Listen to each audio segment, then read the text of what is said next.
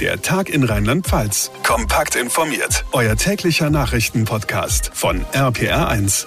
Hallo zusammen und herzlich willkommen zur heutigen Podcast-Folge. Mein Name ist John Segert. Schön, dass ihr dabei seid an diesem, ja, historischen Tag, will ich es mal nennen. Heute ist der 21. Januar. Das ist, Achtung, der 21. Tag des 21. Jahres des 21. Jahrhunderts. Welcher Tag könnte da besser passen, um eine ausführliche Spezialfolge unseres Podcasts hochzuladen? Joe Biden ist der neue US-Präsident. Gestern wurde er im Rahmen einer großen Zeremonie vereidigt, ohne seinen Vorgänger Donald Trump, dafür aber mit etlichen Megastars. Lady Gaga, Bruce Springsteen, John Legend und viele, viele weitere haben sich die Ehre gegeben. Und dann hat Joe Biden auch direkt mit der Arbeit losgelegt und einige Entscheidungen von Donald Trump wieder rückgängig gemacht. Aber kann er das gespaltene Land wieder ein einen? Wie sehen seine Pläne aus in Bezug auf Corona, die Innen- und die Außenpolitik und den Beziehungen zu Deutschland? Also bleibt es beispielsweise beim Truppenabzug aus Rheinland-Pfalz? Wie wichtig sind beiden die US-Stützpunkte hier bei uns? Über all das will ich sprechen mit Ilja Tüchter. Er ist Journalist, schreibt für die Rheinpfalz und ist ein absoluter USA-Experte. Ich freue mich sehr, dass er sich die Zeit genommen hat. Hallo, Herr Tüchter. Hallo, Herr Segert.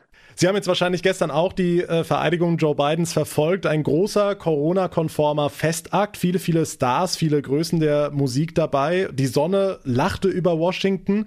Das alles exakt zwei Wochen nach dem Sturm aufs Kapitol. Wie haben Sie diese Zeremonie erlebt? Wie Sie wahrscheinlich und wie die meisten Zuschauer, nämlich am Bildschirm, auch wegen Corona. Nicht, dass ich jetzt extra dafür nach Washington gejettet wäre. Das machen wir normalerweise nicht, aber ich verfolge eigentlich schon jede Inauguration seit den 90er Jahren und ja, früher nur vor dem Fernsehen, jetzt im Internet. Ich habe den Stream bei der New York Times verfolgt, weil die haben da so einen Live-Blog nebenan gehabt und da kriegt man immer noch super extra Einblicke. Wie hat das Ganze so auf Sie gewirkt? Also es war wirklich eine große Gala, natürlich ohne die riesen Menschenmengen, aber ähm, man hat meiner Meinung nach so ein bisschen Erleichterung gespürt, dass da jetzt irgendwie ein großer Knoten geplatzt ist. Oder wie sehen Sie das? Ob der große Knoten geplatzt ist, ist vielleicht verfrüht zu sagen. Aber äh, auf jeden Fall bin ich ganz bei Ihnen. Es war feierlich, hätte ich nicht gedacht. Und ich glaube, es war total die richtige Entscheidung von Joe Biden, die Veranstaltung doch so stattfinden zu lassen, wie man es gewohnt ist. Am Kapitol mit diesem wunderbaren großen weißen Gebäude in der Mitte von Washington, die Herzkammer der amerikanischen Demokratie. Große Geschichte, große Emotionen, die sind einfach dann auch nur möglich, wenn man diese Fassade da im Hintergrund hat. Was gefehlt hat, waren die Zuschauer, die gejubelt haben. Ja, das stimmt schon, aber sie haben das fantastisch aufgefangen in zweierlei Hinsicht. Einmal haben sie ja Flaggen überall da auf der Mall gehabt, um zu symbolisieren, die vielen Menschen, die an Covid gestorben sind, zum einen, aber eben auch die Amerikaner, die normalerweise da wären, klar.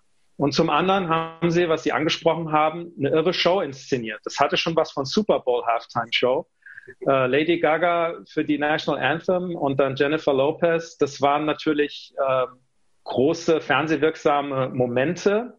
Und ähm, ja, das ist natürlich auch eine Ansage dass Hollywood zurück ist in der US-Politik. Das war ja schon unter Obama so, dass große Stars da unheimlich ihn auch unterstützt haben, im Weißen Haus aufgetreten sind und so weiter und die Politiker sich natürlich umgekehrt auch gerne geschmückt haben mit solchen Größen. Ähm, das war jetzt unter Trump anders. Ähm, da gab es zwar auch ein paar, die Trump unterstützt haben, die durchaus bekannte Showgrößen sind, aber eben die ganz Großen sind doch eher dann Hollywood-Stars, die nicht auf Trumps Linie waren. Und äh, dass Biden Lady Gaga nimmt, klare Ansage, dass ja, ich bin 78 Jahre äh, alt ist, ähm, aber eben ja, der Präsident der Jugend auch sein will und für einen neuen Aufbruch stehen will. Jennifer Lopez, ganz großes Symbol an die Latinos, ja, wichtige Wählergruppe für die Demokraten und natürlich auch ein Riesenthema gewesen in der Trump-Ära mit dem Wall an der mexikanischen Grenze. Die Hispanics waren da äh, nicht happy drüber, ähm, also die allermeisten. Und äh, dass Jennifer Lopez dann auch auf Spanisch was sagt bei der Inauguration, das ähm, hatte sicherlich politische Wirkung, die so beabsichtigt war. Donald Trump selbst hat die Zeremonie, wie wir auch, nur im Fernsehen verfolgt, war äh, nicht dabei. Das erste Mal seit 1869 habe ich recherchiert, dass ein scheidender Präsident nicht bei der Amtseinführung ja. seines Nachfolgers dabei war. Ähm, Haben Sie gut recherchiert. Dankeschön. Wie werden Sie denn diesen Abgang? Er passt, er passt ins Bild. Äh, Donald Trump, das muss man ihm lassen, bleibt sich treu. Er ist, wer er ist er sagt, was er tut und er tut, was er sagt. Ja, von Anfang an. Äh, das hat ihn ja auch so attraktiv gemacht für die Wähler 2016 und macht ihn bis heute zu einer Figur, die Millionen Amerikaner bewundern. Ich finde es trotzdem schade, zumindest, und äh, eigentlich auch das verkehrte Signal, denn das Land ist gespalten. Wir haben gesehen, wie gefährlich das werden kann. Sie sprachen es an vor zwei Wochen der Sturm aufs Kapitol, das hat man sich nicht vorstellen können eigentlich, dass sowas passiert. Ähm, es stand zwar irgendwie im Raum, aber man hat nicht dran geglaubt, dass es dann tatsächlich passiert. Und durch die sozialen Medien, durch Live-Schaltungen äh, von Smartphones hat das Ganze natürlich eine Wucht gehabt, irre. Und dass Trump ähm, nicht über seinen Schatten springen kann an der Stelle, ist schade. Ich glaube nicht, dass es ähm, ganz so verheerend ist, wie es hätte sein können, denn führende Republikaner haben sich ja auch davon demonstrativ distanziert. Uh, Mike Pence ist gekommen, der Vizepräsident, Mitch McConnell war da, Mitch McConnell ist sogar zur Kirche gegangen vor der Inauguration zusammen mit Joe Biden. Und uh, insofern ist doch ein großer Teil des Republikaner-Establishments zumindest ähm, schon längst äh, zum nächsten Kapitel fortgeschritten ähm, und ja, auch da hat man ja befürchtet, dass gestern vielleicht Donald Trump noch irgendeine Nummer zieht, ja, und seine Anhänger, die QAnon-Leute, die haben ja wirklich geglaubt, es gibt einen geheimen Plan, Trump kommt wie Jack aus der Kiste und äh, der Putsch gelingt doch noch, sag ich mal. Und ja, die sind jetzt mit ziemlicher Wucht gegen die Wand der Realität geprallt, diese Anhänger Trumps, und äh, müssen sich doch irgendwann mal eingestehen, dass dieser Mann jetzt nicht mehr die Macht hat. Er ist jetzt erstmal weg. Hm, Sie schreiben aber trotz des Sturms aufs Kapitol heute in der Rheinpfalz, ich zitiere mal, äh, trotz Trump und trotz des Sturms des Kapitols bleiben die USA ein Leuchtturm der Demokratie. Warum diese Annahme? Das ist keine Annahme, das ist eine feste, tiefe Überzeugung, die ich habe. Ich denke, man muss es einfach immer so ein bisschen in Perspektive setzen, ja, sowohl was die USA selbst angeht, als auch im globalen politischen Kontext. Ähm, ich fange mal an mit den Amerikanern selbst. Wenn man jetzt guckt, Sturm auf den Kongress, irre Bilder, unheimlich dramatisch und das war gefährlich.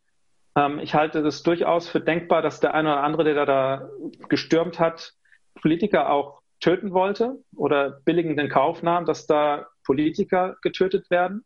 Also das ist schon eine Art von Putsch, wie man sie eigentlich nur so aus äh, Bananenrepubliken kennt.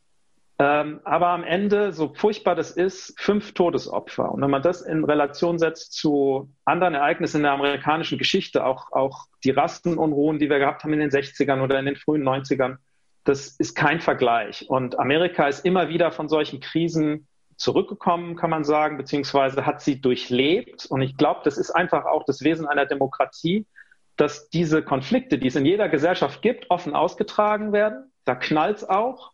Und das sieht so aus, dass es eine Riesenschwäche ist auf den ersten Blick. Aber die Frage ist einfach nur, wie geht man damit um? Und wenn Demokratien damit so umgehen, wie Joe Biden das gestern gemacht hat und wie die Amerikaner das im Moment machen, dann kann da was Gutes draus werden. Und ähm, wenn man sich überlegt, vor 100 Jahren, was die USA für ein Land waren und wie modern sie heute sind, auch gesellschaftlich, ja, eine Frau ist Vizepräsidentin. Das ist historisch, ja. So, und der globale Kontext, ganz kurz noch, in China, wo wir ja sagen, das ist die große Weltmacht, die jetzt nicht nur im Kommen ist, sondern eigentlich schon so stark ist wie Amerika, ist sowas undenkbar. Eine freie Wahl undenkbar. Und dass dann eben auch eine Gruppe, die eigentlich entgegengesetzt ist zu der bisherigen Regierung, einfach so von einem Tag zum nächsten die Macht übernimmt, ohne dass ein Schuss fällt. Wir haben zwar alle befürchtet, es fallen Schüsse gestern. Aber es ist nicht passiert und das ist ein, ist ein tolles Signal und ähm, zeigt, dass äh, Amerika nicht unterschätzt werden sollte, nicht abgeschrieben werden sollte. Und Joe Biden hat einen Satz gesagt, der mir richtig gut gefallen hat, den sagt er öfters, aber äh, hat ihn gestern oder vorgestern auch nochmal gesagt, um, ähm, don't tell me things can't get better. Sag mir nicht, dass die Dinge nicht besser werden können. Und wenn das ein Achtjähriger sagt, der Anfang der 70er zwei Kinder und seine Frau in einem Autounfall verloren hat ähm, und der ähm, gerade 2015 seinen Sohn verloren hat an Hirntumor, der ähm, unheimlich ja auch runtergemacht wurde von Trump über Jahre und immer noch angegangen wird. Der hält durch und sagt, ja, Dinge können besser werden und Amerika kann ein Vorbild für die Welt sein. Das heißt nicht, dass wir Amerika jetzt nur bewundern sollen. Das würden die Amerikaner selber ja auch nicht machen. Ähm, Stichwort Hollywood einfach. Ne? Also, dass wir all diese Dinge als Möglichkeit erachten, dass jemand ähm, ja, Verschwörungstheorien für möglich hält. Das hat ja auch damit zu tun, wie offen Amerika mit seinen eigenen Fehlern umgeht. Ja? Also Vietnamkrieg zum Beispiel, Apocalypse Now, äh, der Hollywood-Film, ohne den und wäre es ja nicht so um die Welt gegangen, diese Kritik und der Umgang damit. Und ähm, auch äh, Fahrenheit 9-11, was weiß ich, zig Filme könnte ich jetzt hier aufzählen, wo die Amerikaner selber sich den Spiegel vorgehalten haben. Und das ist auch eine ganz große Stärke von der Demokratie, wenn man in der Lage ist, eben offen seine Fehler zu benennen und zu versuchen, sie zu verbessern. Sie haben gesagt, gestern sind äh, keine Schüsse gefallen zum Glück bei der Zeremonie. Glauben Sie denn, dass das so bleiben wird? Also glauben Sie, die Trump-Anhänger werden jetzt ruhig bleiben oder diesen Vorwurf des Wahlbetrugs weitertragen, in seinem Namen kämpfen, sage ich mal, und möglicherweise auch irgendwo Anschläge verüben? Ich glaube schon, dass die Gefahr weiter besteht und die ist jetzt auch nicht neu, leider. Ja, wir haben über die Jahre immer mal wieder Verrückte, sage ich jetzt mal, gehabt, die sich verschanzt haben in irgendwelchen Hütten, äh, ob in Texas oder Wyoming oder Kalifornien und äh, wochenlang, monatelang da das FBI drumherum hatten und äh, es zu Gewalt gekommen ist. Ähm, wir hatten Mitte der 90er Jahre einen der schlimmsten Anschläge überhaupt in Oklahoma, wo ein Amerikaner eine riesen Bombenexplosion verursacht hat. Und ähm, diese Dinge, glaube ich, sind nach wie vor denkbar. Das ist leider so. Ähm, wir haben auch vor der Wahl gesehen, unmittelbar vor der Wahl, diese Pläne, die vereitelt werden konnten, die Gouverneurin von Michigan zu entführen. Ähm, das ist gruselig und da denkt man dann als Deutscher, was ist denn das für ein Land? Und ja, die Gefahr ist einfach da, weil Waffen so frei zugänglich sind in Amerika. Ähm, das ist nicht so reglementiert staatlich, dass das Gewaltmonopol wirklich nur beim Staat ist. Das kann man jetzt auch wieder belächeln.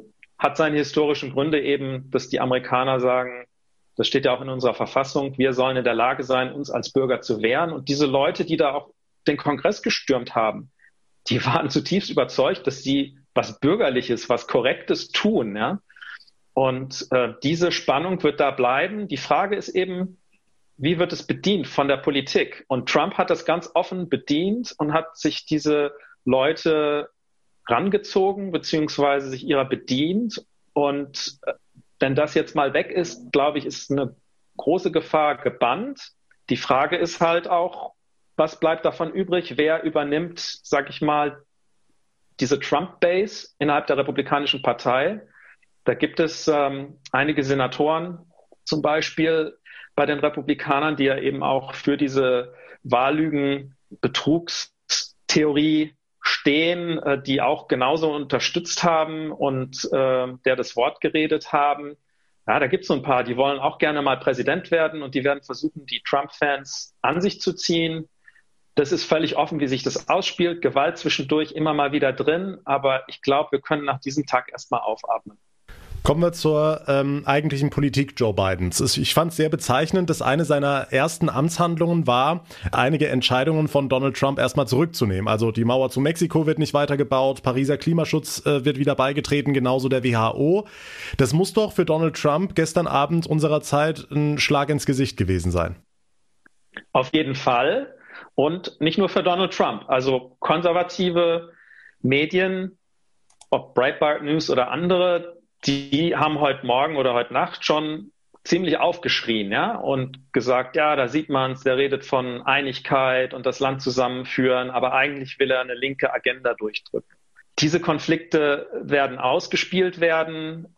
Diese Stimmen sind zunächst auch mal der rechte Flügel der Partei. Ja, das hat aber auch einen ganz konkreten Hintergrund, über den sich dann die Republikaner auch nicht beschweren dürfen. Das hat den Hintergrund, dass seit vielen Jahren leider es immer schwieriger wird, im Kongress irgendein Gesetz zu verabschieden. Die verhaken sich so, die Parteien da, und das Prozedere im Parlament in Amerika ist so komplex und schwierig und langwierig, dass zu wichtigen Themen, ob das Einwanderung ist, ob das Klimaschutz ist, keine richtigen Gesetze gemacht werden, so wie wir das kennen vom Bundestag. Und dann kann eben in einer Präsidialdemokratie wie Amerika der Präsident recht weitreichend Erlasse unterschreiben. Und das ist, was Donald Trump gemacht hat, weil er sich nicht die Mühe machen wollte, Unterstützung der Demokraten für Gesetze im Kongress zu kriegen. Und das ist, was jetzt Biden erstmal gemacht hat. Und ich sage mal, das ist legitim, wenn du eine Wahl gewonnen hast und an die Macht gekommen bist, dann bist du ja auch gewählt worden, um bestimmte Positionen, die du vertrittst, umzusetzen. Und ich glaube, dass die, die richtigen Prüfungen jetzt erst noch kommen, ob das Einwanderung ist. Das ist seit Jahr und Tag ein Riesenthema, eigentlich seit den 90er Jahren. Ähm, der letzte, der eine richtige Einwanderungsgesetzgebung gemacht hat, war George W. Bush. Also das ist eine Generation her. Ähm, und davor dann Ronald Reagan. Also das äh, sind so riesige Bretter, die da gebohrt werden müssen. Das bleibt spannend. Ähm, aber ja, die, die Trump-Anhänger werden das nicht gemocht haben, was da gestern gerade mit dem Klimaschutz passiert ist, Pariser Abkommen. Das ist für sie so diese ganz große Nummer, die Weltverschwörung für irgendwelche linksradikalen Projekte, dass wir jetzt nicht mehr, was weiß ich, unsere Autos fahren dürfen und ähm, bestimmte Plastiksachen benutzen und so weiter und so weiter. Und wir dürfen nicht mehr selber über unsere eigenen Jobs in Amerika entscheiden. Und da muss man natürlich sagen, solche Stimmen gibt es hier in Deutschland genauso. Und das ist legitimer Teil der Debatte. Ähm, und die Umsetzung des Pariser Klimaabkommens ist ja auch nicht einfach und auch in Deutschland umstritten. Was sind die weiteren Herausforderungen? Also Sie haben die Einwanderungspolitik angesprochen, die auf Joe Biden zukommen. Corona, also die äh, Einreisesperre für Menschen aus muslimischen Ländern in die USA, ist ja auch wieder aufgehoben worden. Ähm, wie wird Joe Biden jetzt zum Beispiel Corona-Pandemie oder auch Nord Stream 2 angehen? Ja, also zwei Dinge. Erstmal, was sind die anderen Themen? Corona, denke ich, ist das, das, das Thema.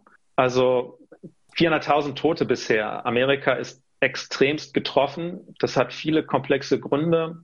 Das schlechte Gesundheitssystem ist ein Grund dafür. Ja, das ist so teuer, dass viele Leute nicht regelmäßig zum Arzt gehen. Die Volksgesundheit generell ist viel schlechter als in europäischen Ländern die Grundversorgung mit, mit Ärzten ist nicht gut und dementsprechend ähm, trifft es dann auch die Bevölkerung äh, sehr, sehr stark in Amerika. Die wirtschaftlichen Folgen sind immens.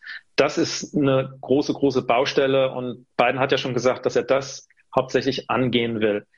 Die zweite Sache, auf die Sie anspielen, ist natürlich, was heißt das auch für die Außenpolitik? Was heißt das für uns hier in Deutschland und in Europa und im Rest der Welt? Ähm, ich denke schon, dass ja, die Zusammenarbeit jetzt endlich wieder normal wird. Joe Biden kennt Deutschland sehr gut. Der ist jedes Jahr zur Münchner Sicherheitskonferenz gekommen. Übrigens auch, als er nicht mehr Vizepräsident war. Der war trotzdem bei der letzten, die noch stattfand, 2019 vor der Pandemie, äh, war der da. Ähm, und der setzt ganz klar auf Diplomatie und auf Gespräche und auf Multilateralismus. Und das ist erstmal gut. Aber das heißt nicht, dass es keine unterschiedlichen Meinungen geben wird oder gibt.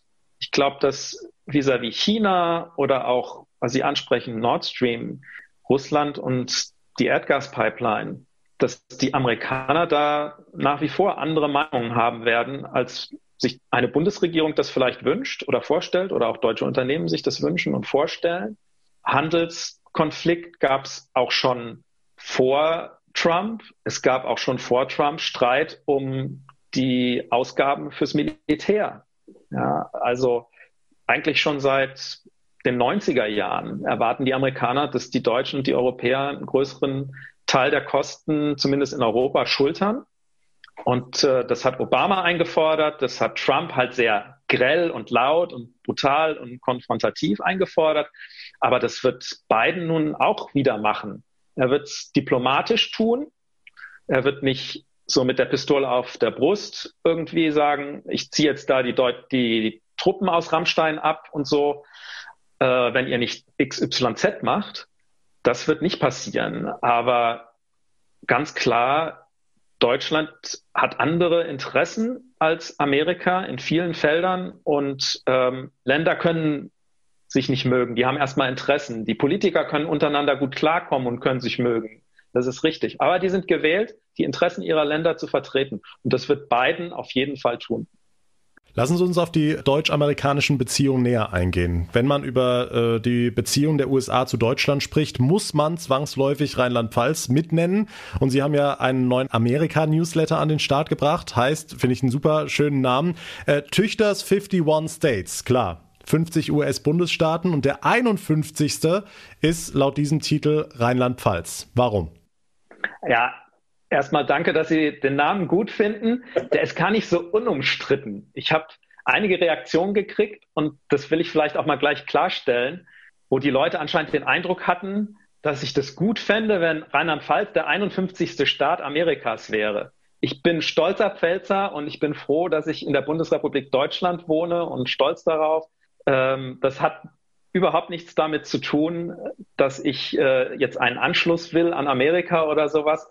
Ich beschreibe damit mit diesem Titel so ein bisschen augenzwinkernd die Realität, die da ist seit 1945. Kein Bundesland, keine Region ist so amerikanisch geprägt wie unsere. Das fing an mit General Patton, der hier durch die Pfalz gezogen ist und der in Käfertal einen Autounfall hatte und danach gestorben ist 1945. Das ging weiter mit der Stationierung von über die Jahre Hunderttausenden, wenn nicht Millionen US-Amerikanern in Rheinland-Pfalz. Und bis heute, Rammstein ist die größte militärische Installation außerhalb Amerikas und ohne die Airbase in Rammstein könnte Amerika seine Interessen in der Welt überhaupt nicht wahrnehmen, nicht im Nahen Osten, nicht in Afrika. Man muss sich das einfach mal vor Augen führen. Es sind 50.000 US-Amerikaner, die allein in Rheinland-Pfalz leben. Wir haben dann noch Hessen und Bayern und Baden-Württemberg, wo natürlich noch mehr sind äh, dann insgesamt. Aber Rheinland-Pfalz sticht da klar heraus. Ähm, es gibt äh, ganz enge Beziehungen auch der Landesregierung über den Teich. South Carolina ist unser Partnerland. Und ähm, ja, es gibt eine lange Historie. Es gibt die Auswanderer aus der Pfalz. Ähm, und einige sind ja auch richtig berühmt geworden in Amerika. Heinz Ketchup und noch eine Kaltstadter Familie, die Trumps eben. Und das war so der Hintergrund, der mich drauf gebracht hat. Amerika-Newsletter war schon länger eine Idee, weil Amerika einfach unverändert ein wichtiges Thema ist für die ganze Welt. Aber was könnte da so ein besonderer Ansatz sein? Da habe ich gedacht, ja, Rheinland-Pfalz und Amerika und äh, das als 51 States zu bezeichnen, ähm, hat jetzt nicht jedem gefallen, aber äh, auch sehr vielen gefallen und finden es lustig und äh, der Punkt ist schlicht und ergreifend äh, Interesse für das Thema wachzuhalten und den Leuten auch zu zeigen, dass wir bei der Rheinpfalz da Kompetenz haben, dass wir bei RPR1 da Kompetenz haben und unsere Leserinnen und Leser und Hörerinnen und Hörer da kompetent informieren werden. Inwiefern hat diese lange Historie jetzt in diesen vier Jahren Trump-Amtszeit gelitten? Und ganz wichtig natürlich, auch Stichwort Truppenabzug. Wie geht es unter Joe Biden weiter, Ihrer Meinung nach? Also auf jeden Fall. Die Beziehung hat gelitten. Das Ansehen Amerikas hat auf jeden Fall gelitten. Umgekehrt ist es eine zwiespältige Bilanz. Also umgekehrt ist es so, dass in den letzten vier Jahren unter vielen Amerikanern, also die, die dann auch Biden gewählt haben, Angela Merkel die Führerin der freien Welt geworden ist. Und man sehr wohl nach Deutschland und Europa geguckt hat als Vorbild und gesagt hat, ey, das ist eigentlich Demokratie, auch wie wir sie uns vorstellen, auch inhaltlich mit einer Ausrichtung, die ähm, unsere besondere Position schon unterstreicht, aber eben auch das Klimaschutzthema hochhält und ähm, diplomatische Mittel hochhält. Also da muss man sagen, sind die Beliebtheitswerte Deutschlands in Amerika sogar gestiegen, waren auch unter Trump-Anhängern gar nicht unbedingt so negativ wegen dieser langen Geschichte. Viele Amerikaner kennen eben Deutschland von Reisen, von ihrer Militärzeit und haben eigentlich ein positives Bild.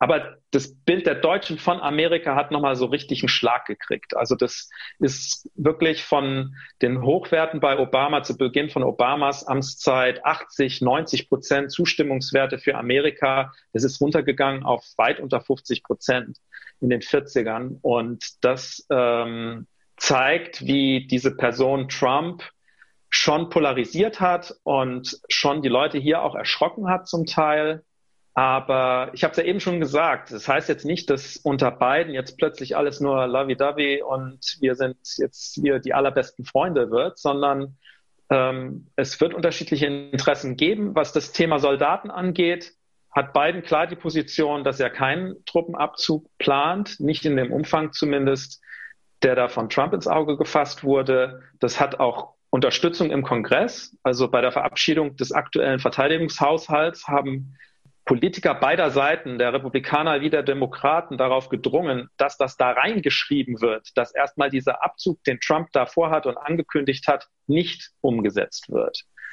Das heißt aber auch nicht, dass sich die Welt nicht ändert ähm, und dass die Amerikaner auch ihre, ihre strategischen Ausrichtungen nicht neu überdenken. Ähm, Technologie entwickelt sich ja auch weiter, ja, Satelliten und Drohnen und was es da alles gibt. Das heißt, du brauchst jetzt nicht unbedingt so viel Soldaten wie in den 80er Jahren oder 70er Jahren während des Kalten Krieges. Dementsprechend ist ja auch schon extrem abgebaut worden seit dem Ende des Kalten Krieges. Ich glaube, dass diese 35.000, über die wir da im Moment reden, die in Deutschland aktuell stationiert sind, dass das vielleicht äh, durchaus runtergehen kann auf 30, 25 mit der Zeit, einfach weil die, der Fokus sich ändern könnte und auch umorganisiert wird und das Land natürlich auch sparen muss an den Stellen, wo es, wo es möglich ist. Und die Erwartung, was das Militär angeht, ist auf jeden Fall, wie gesagt, bei beiden da. Die Deutschen müssen ihren Teil noch zusätzlich stellen, steigern. Der ist gesteigert worden, ja, das ist ganz signifikant, was seit 2014 da passiert ist. Unser, unser Bundeswehretat so Milliarden hochgegangen, aber ähm, es ist längst noch nicht da, wo die NATO-Ziele sind und was sich die Amerikaner erhoffen. Und das wird ein interessanter Streit bleiben. Hm. Abschließend vielleicht noch, Herr Tüchter, jetzt ist Joe Biden der neue gewählte US-Präsident, seit gestern vereidigt. Was war Ihr persönliches Highlight zum Start dieser neuen Ära? Ich würde ganz gerne über Amanda Gorman reden. Das war diese junge 22-jährige Schwarze, die dann ein Gedicht gesprochen hat. Und das fand ich einen ganz tollen Akzent bei dieser Veranstaltung in zweierlei Hinsicht. Einmal Jugend, eine junge Poetin, zum anderen die Art und Weise eben auch mit Poesie, mit Worten, mit Kreativität so einen Tag zu untermalen, wo man jetzt erstmal sagt, ja, Amtsübergabe, Verfassung, Politik, ist ja eigentlich alles doch sehr spröde und langweilig und so. Nein, das muss nicht sein. Und das ist auch was, was die Amerikaner uns immer schon so vorausgehabt haben, ja. Die machen auch aus Politik eine Show, ähm, beziehungsweise machen mit Show Politik. Und äh, in diesem Fall mit ganz feinsinnigen Gedichtversen werden ganz wichtige verbindende Botschaften gesandt. Und ich glaube, das hat viele junge Leute bewegt, das hat auch ältere Leute bewegt, das hat die Amerikaner gestern begeistert. Das zeigen auch die Reaktionen im Netz. Das ist eines der meistgeklickten Videos, dieser Ausschnitt. Ich glaube, dass wir davon auch lernen könnten in Deutschland. Ja? Also ich würde mir wünschen, wenn wir den nächsten Kanzler oder die nächste Kanzlerin haben, dass das auch ein bisschen mehr die Bevölkerung auf einer emotionalen Ebene anspricht, weil man sieht, ja, wir gehören zusammen alle. Wir, wir ähm, sind jetzt auch hier in Deutschland in schweren Zeiten mit der Pandemie, aber wir müssen das zusammenlösen. Und äh, der demokratische Weg, wo ganz viele unterschiedliche Stimmen alle ihre Berechtigung haben, äh, wo es manchmal chaotisch ausgespielt wird, klar, auch mal konfrontativ, aber am Ende des Tages man gemeinsam diesen Weg geht. Das fand ich ein ganz großes Symbol und äh, Amanda Gorman äh, war meine Favoritin, äh, noch vor Lady Gaga. Und das muss man erstmal schaffen. Die Einschätzung von Ilja Tüchter, USA-Experte der Rheinpfalz, seinen neuen Newsletter Tüchters 51 States könnt ihr jetzt abonnieren auf rheinpfalz.de. Lohnt sich nachzulesen. Und äh, die nächste Ausgabe, Herr Tüchter, kommt am 3. Februar. Und eins der Themen wird sein Super Bowl. Vielleicht auch schon, müssen wir gucken, Entschuldigung, müssen wir gucken, was sich bis dahin tut, wenn wir Näheres wissen, gibt es einen neuen Botschafter in Berlin, äh, auch was passiert mit den Truppen, wenn es da konkrete Neuigkeiten gibt in den ersten zwei Wochen der neuen Regierung, dann wird das natürlich auch Thema sein. Wir wollen das schon auch aktuell halten. So oder so lesenswert der neue Newsletter Tüchters 51 States. Ilja Tüchter, vielen lieben Dank für Ihre Zeit, vielen lieben Dank für Ihre Einschätzung und bis hoffentlich bald wieder. Sehr, sehr gerne. Herr Siggert, machen Sie es gut. Und damit komme ich zum Ende der heutigen Ausgabe. Wenn sie euch gefallen hat, dann erzählt anderen von unserem Podcast, teilt den Link in den sozialen Netzwerken oder empfehlt ihn einfach Freunden, Bekannten, Kollegen der Familie, wem auch immer. Und wenn ihr gerade bei Apple Podcasts zuhört, dann freuen wir uns sehr, wenn ihr direkt eine kurze Bewertung dalassen würdet. Mein Name ist John Segert. Vielen Dank für euer Interesse. Wir hören uns dann in der nächsten Ausgabe morgen Nachmittag wieder. Bis dahin eine gute Zeit und vor allem bleibt gesund. Der Tag in Rheinland-Pfalz, auch als Podcast und auf rpr1.de. Jetzt abonnieren.